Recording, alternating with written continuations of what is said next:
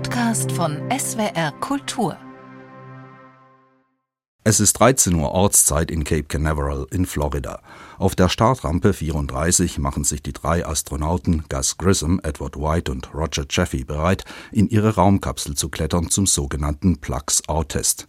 Bei diesem Manöver werden alle Verbindungen zwischen Raumkapsel und Startrampe getrennt, um die letzte Phase vor dem Abheben der Rakete zu simulieren. Der Test gilt zu diesem Zeitpunkt als nicht besonders kritisch. Die Rakete ist nicht betankt, auch die Brennstoffzellen sind nicht aktiv, der elektrische Strom wird von außen zugeführt. Die erste Unregelmäßigkeit tritt gleich zu Beginn auf. Gus Grissom bemerkt einen säuerlichen Gestank. Der Einstieg wird gestoppt, man diskutiert eine Weile, schließlich geht es weiter. Dann schlägt der Hauptalarm an, mehrmals. Der Sauerstoffdruck ist zu hoch. Kommandant Gus Grissom, ein erfahrener Astronaut, der schon einmal im All war und danach eine dramatische Wasserung im Atlantik nur knapp überlebt hatte, will den Test abbrechen. Doch die Techniker beschwichtigen ihn und er gibt nach. In den folgenden Stunden treten immer wieder Probleme mit der Funkverbindung auf. Um 17.40 Uhr wird der Test erneut angehalten bis 18.31 Uhr. Und nur wenige Sekunden später hört man den verzweifelten Ruf Feuer im Cockpit. Die drei Astronauten haben nicht die geringste Chance. In der Kapsel, die nicht mit Luft, sondern mit reinem Sauerstoff gefüllt ist, finden die Flammen schnell und reichlich Nahrung. Es hat sich bereits ein Überdruck aufgebaut, die Ausstiegsluke lässt sich nicht mehr nach innen öffnen. Der Qualm raubt den dreien die Sicht und nimmt ihnen den Atem.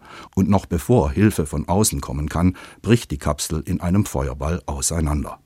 Monatelang suchen Spezialisten akribisch nach den Ursachen dieser Katastrophe. Dazu wird nicht nur die havarierte Kommandokapsel bis ins Kleinste zerlegt, parallel wird auch ein neues, baugleiches Raumschiff auseinandergenommen, um festzustellen, wo mögliche Gefahren lauern.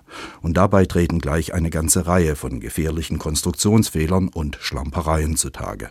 Rohre, die nur verlötet, nicht verschweißt oder verschraubt sind, Elektrokabelbäume, die an scharfkantigen Aluminiumstrukturen der Kapsel scheuern und, man mag es aus heutiger Sicht kaum glauben, die Raumanzüge sind anno 1967 noch aus Nylon, das alles andere als feuerfest ist.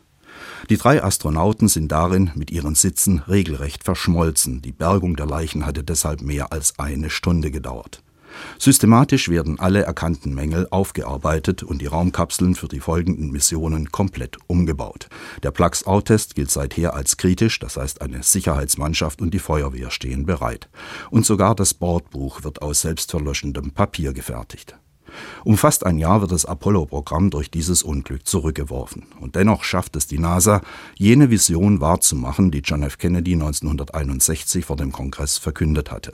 Noch vor Ablauf der Dekade einen Menschen auf den Mond und sicher wieder zur Erde zurückzubringen. Nur drei unbemannte und vier bemannte Erprobungsmissionen sind nötig, bis Neil Armstrong als erster Mensch seinen Fuß auf den staubigen Boden des Erdtrabanten setzt. Mitten im Kalten Krieg demonstrieren die USA damit ihre technische Überlegenheit in der bemannten Raumfahrt und gewinnen so jenes Prestige und Selbstvertrauen zurück, das ihnen die UdSSR zuerst mit dem Sputnik-Schock und danach mit dem ersten bemannten Flug ins All des Juri Gagarin geraubt hatte. Doch so sensationell diese erste Mondlandung auch ist, in der Folge verliert die Weltöffentlichkeit rasch das Interesse an den lunaren Walkshows und den Spritztouren mit diversen Mondautos.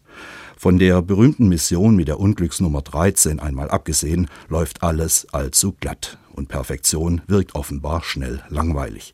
Dabei grenzt es fast an ein Wunder, dass nach dem tragischen Unfall vom 27. Januar 1967, bei dem die Besatzung von Apollo 1 während eines Tests auf der Startrampe ums Leben kommt, bei allen weiteren Apollo-Missionen bis zur letzten Mondlandung im Jahr 1972 keine Opfer mehr zu beklagen sind. Zeitwort ist ein Podcast von SWR Kultur für die ARD. Abonniert uns in der ARD Audiothek und überall, wo es Podcasts gibt. Wir freuen uns über 5-Sterne-Bewertungen. Ihr habt eine Idee für ein Zeitwort, Anregungen oder auch Kritik? Schreibt uns eine Mail an zeitwort.swr.de.